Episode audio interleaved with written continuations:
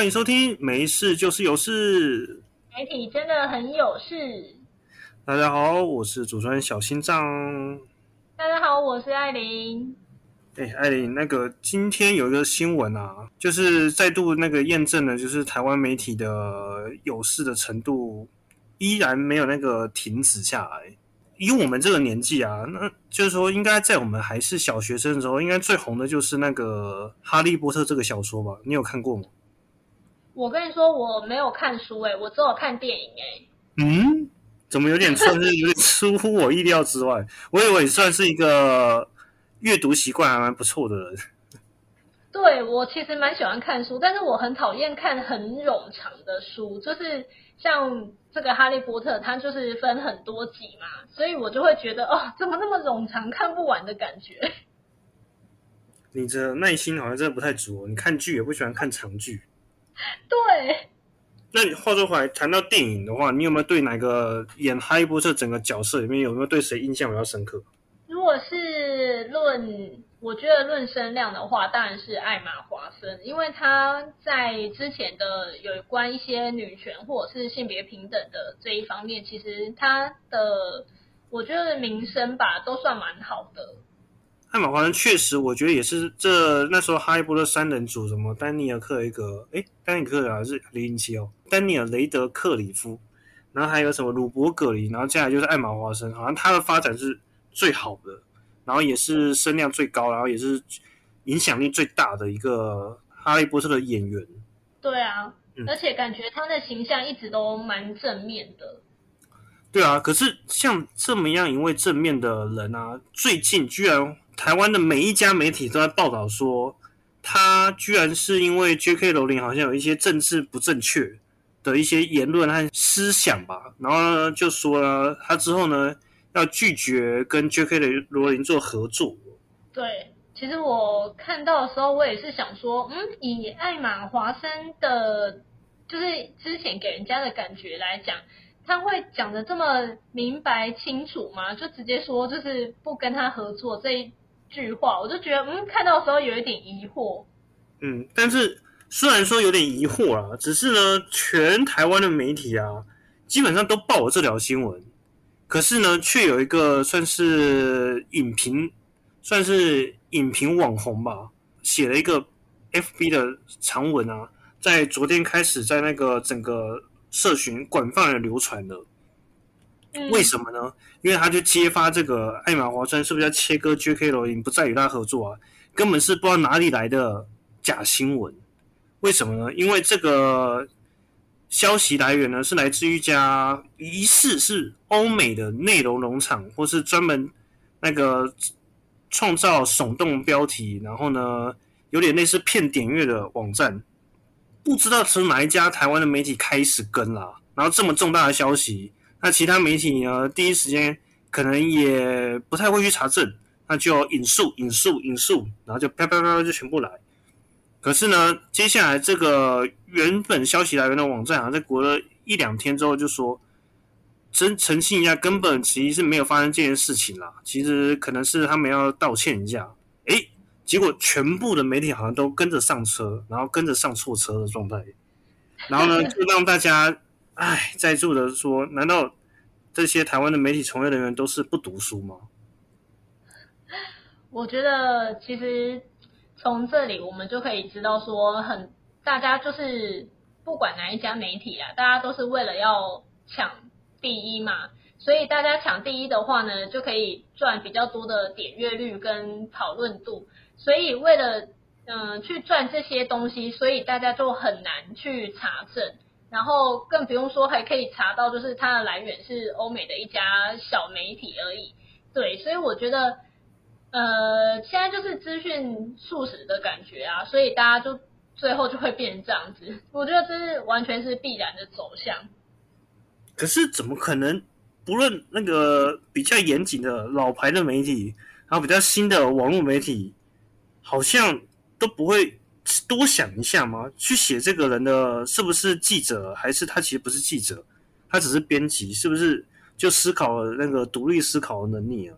可是老实说啊，艾琳，在这一波上错车的情况啊，诶，我发现我我们家的公司的编辑哦，而且他其实好像不是正职编辑，他只是个工读生，好像是唯一清醒的一位。我觉得，首先就是你刚刚讲记者跟编辑的差别，我必须要澄清一下，没有说今天他是编辑就没有独立思考的能力，也不是只有记者会有独立思考的能力。再来就是相信，我相信独立思考能力，这应该是因人而异，就是。不管他今天是坐哪个位置，然后也不管像你说你们家的那一位，呃，可能只是攻读生嘛，就不管他是正职还是攻读生，其实只要是有认真在做事，再加上他可能比较有稍微有点时间可以去查证的话，那我觉得应该从事新闻媒体行业的人都会想要去做查证的。对，其实你刚刚讲到一个重点，还真的是时间。因为我们的公读生还有我们发出新闻的时间，确实比其他新闻网晚了半天到一天。那我们这家媒体其实也不是真的要一直每一个新闻都要跟的很及时啦。当然，我们的那个新来的那个营运高层会希望我们甚至也能够走比媒体更前面是最好。但是目前看来，我们还是偏向就是跟着媒体后面脚步，好好的走。然后呢，他真的可能就是因为晚了这半天，刚好那个 F B 的那个影评人也把文章剖出来了，所以他来得及加上这一段把新闻发出去，所以反而成为上车就上对车的一个人，就是做了平衡报道，正反并陈，然后做了查证。对，所以有时候其实等消息确切一点、明朗化一点的时候再来报道，我觉得这应该是会对媒体生态比较好一点。可是不可能啊！现在就是一个一定要把消息抢到最快啊！一定要网络内容这么泛滥，那如果你晚人家一下子，是不是就来不及了？所以这就是问题所在，就是没有时间，就是大家都要抢赚第一波的声量跟点阅率，所以才会造成这么大问题啊！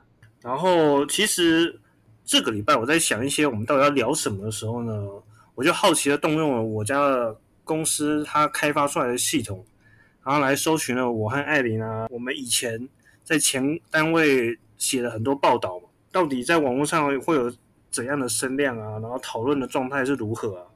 然后就这样搜寻了一下过去我们工作的那个时间跑出来的声量，然后我们声量其实都起起伏伏。那后来我直接把这个数据就分享给艾琳。那艾琳，你看到你的那个？声量图啊，有几个特别高峰嘛？然后这几个特别高峰，我也帮你就抓出哪些新闻造成的。你看到这个有没有什么心得感想？我会觉得起起伏伏是一件非常正常的事，就是我会觉得说，从事网络新闻这一块的主管高层们，可以不要再幻想说永远都会在巅峰。哦，那你看到你那个声量的前五名啊，意想之中还是意料之外呢？老实说，除了一则娱乐新闻，我觉得比较让我讶异之外，其他的我倒觉得都还蛮符合我们家就我们前公司的客群的他们喜欢看的东西。那你觉得你这些上榜的新闻对社会是正面的影响还是负面的影响？我这些上榜的新闻哦，哎，我跟你说，我真的是觉得我没有。呃，在乱写一些内容农场的文章，所以呢，其实上面的这几则入榜的啊，政治的、国际的，我都觉得好像还可以，就是呃，确实就是当下的议题上面非常大家讨论的热度非常高的那几则时事议题这样，所以我觉得这个倒好像也还 OK，看到这几则上榜，我自己觉得还蛮开心的。哦，那其实。你还算是一个很不错的那个新闻从业人了。我是有看我上榜的啦，那我的最高声量其实比不上艾琳。然后呢，其中有两则，嗯，其实还蛮那个，有点那个会造成社会对立。你说都在那个抨击小粉红以及亲中舔共者。我觉得是不是因为你的那个标题下的比较直接耸动一点？我觉得有可能，加上可能就是这种有争议的东西，还真的就会有人吵架，然后就会有人有点阅。那其他几个也是都讲台湾的议题啦，好像其他就比较偏正面，然后也还 OK。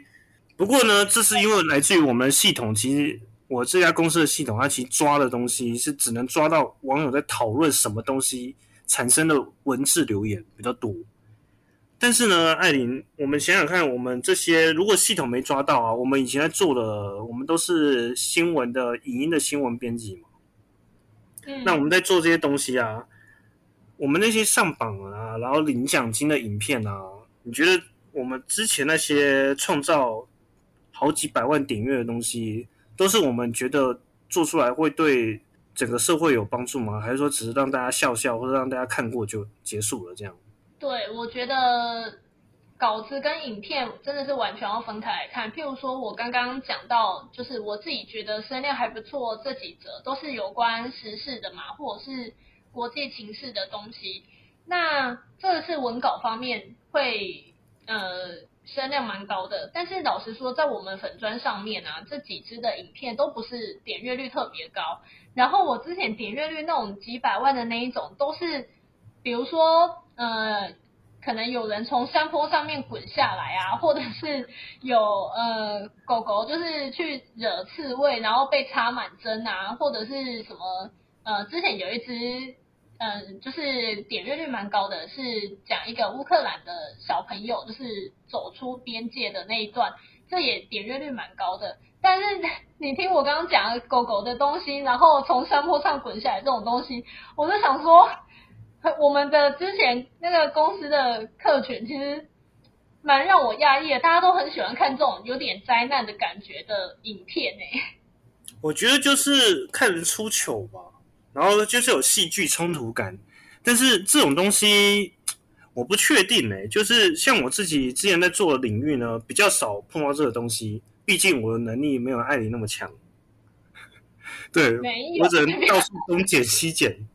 对，但是我居然捡到了一个我前同事以前发的影片，然后我捡到了一个创作者做了二创，然后我又把它上上去，然后流量跟我前同事原本做的那影片居然差不多，懂吗？就产生一个流量涌动的概念。但是那支也是很搞，就只是搞笑，单纯的搞笑片。当然，我有几支影片上去之后，其实也算是引起蛮多讨论的啦。那我自己是很喜欢某一支，就是。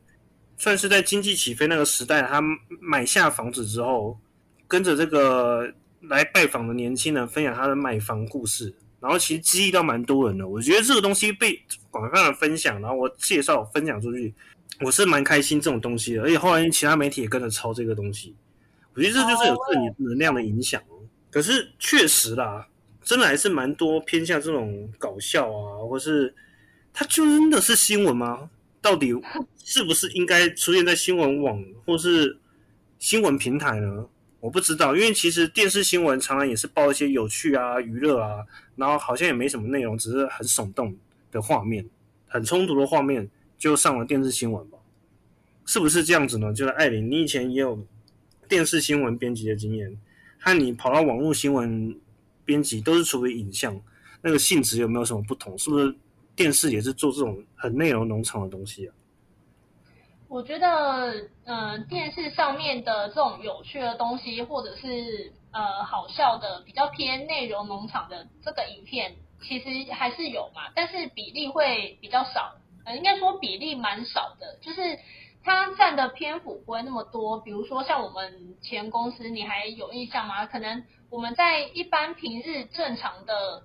呃，午间或晚间新闻时段基本上都不太会出现那种好笑的这种感觉，比较不会是新闻的东西。那如果是假日的话，就比较有可能，因为假日时段有时候大家可能在家休息放假，就会比较希望说是可以看一些呃比较不会让人家感觉压力那么大、比较放松一点的东西。所以倒是假日的时候，我以前在电视的部分的。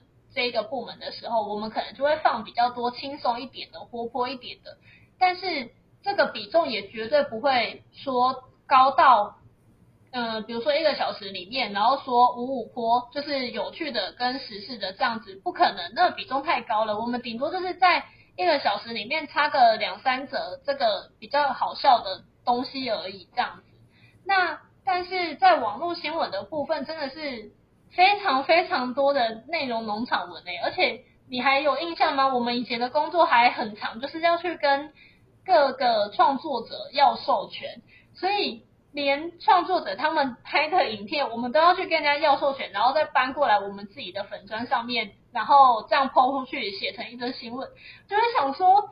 为什么我们要把人家的影片搬运过来，然后把它做新闻？这是一件很没有意义的举动哎，我自己这样觉得。那我是觉得说，偶尔就是可能看一下猫猫狗狗的影片，好笑的，这个都无伤大雅。只是说在网络的这个部分，这个比重真的是拉高到我觉得非常多哎，至少都有五六成的。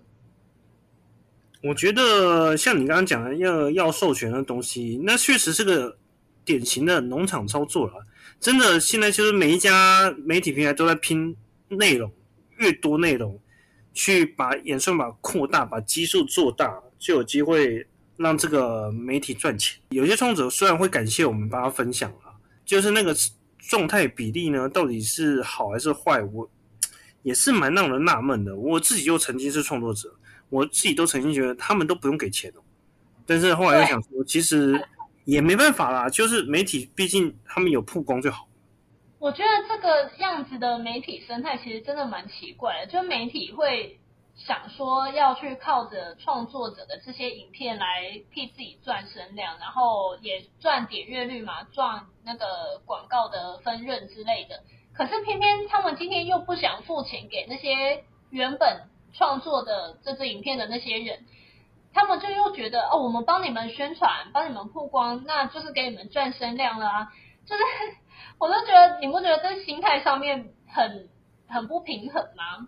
但是也是不是不只是台湾这样子呢？是不是其他国家的媒体好像也会这样子？你有看到其他国家的那个吗？粉砖上面也是这样吗？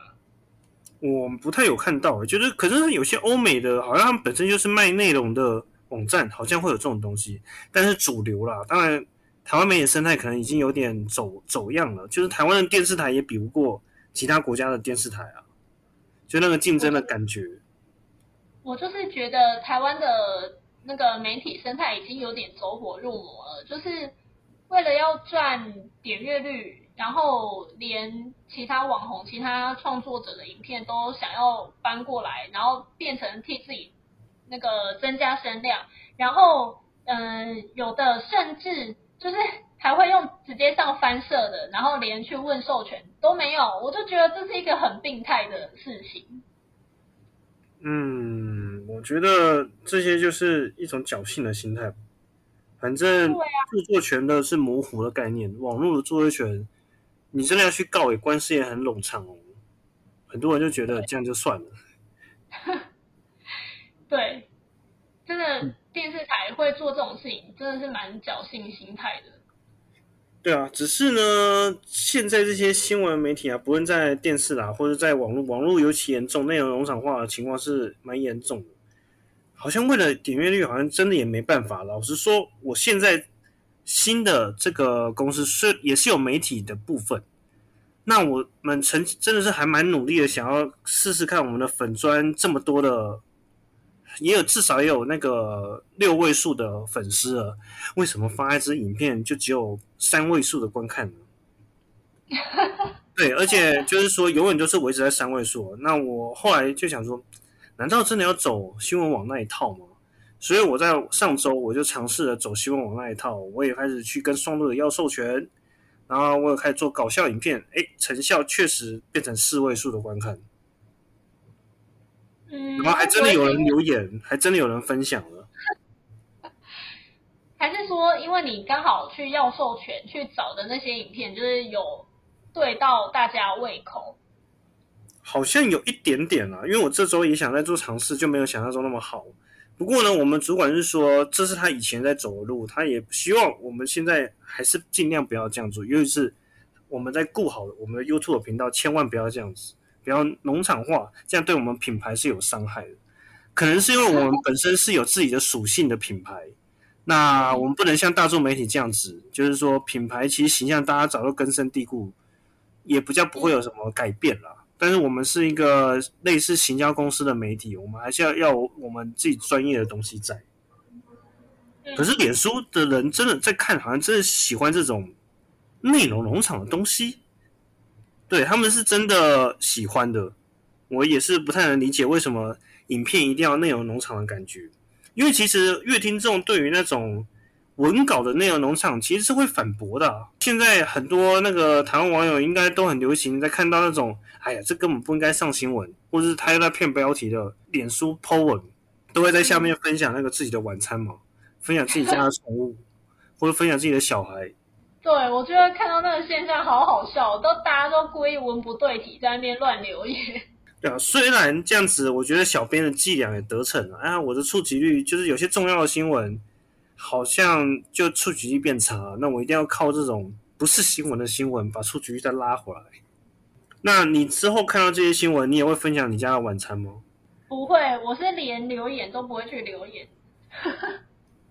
嗯，因为我就觉得干脆不要让他们赚到那一个触及率啊，就何必？你就不止不要点文稿，你连去留言、去按赞都不要，因为这样子的话，你就是完全不会让他们赚到声量，也不会让他们赚到那个触及率。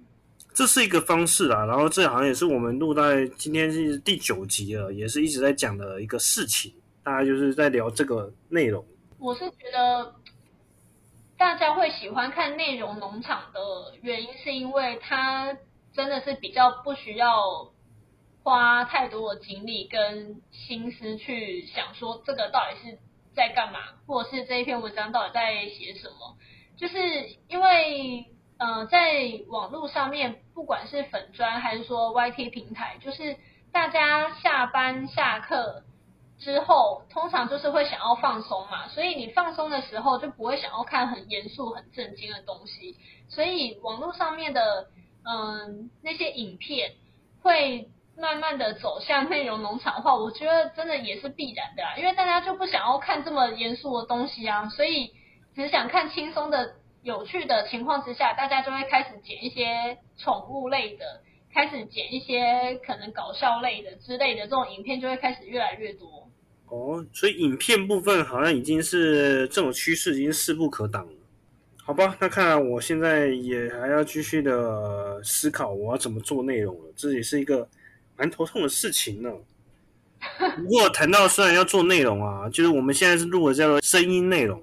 哎，现在其实今天是第九集哦，我们下一次就要迎接我们的第十集了，算是一个里程碑。对。你有想到这个节目可以走到第十集吗？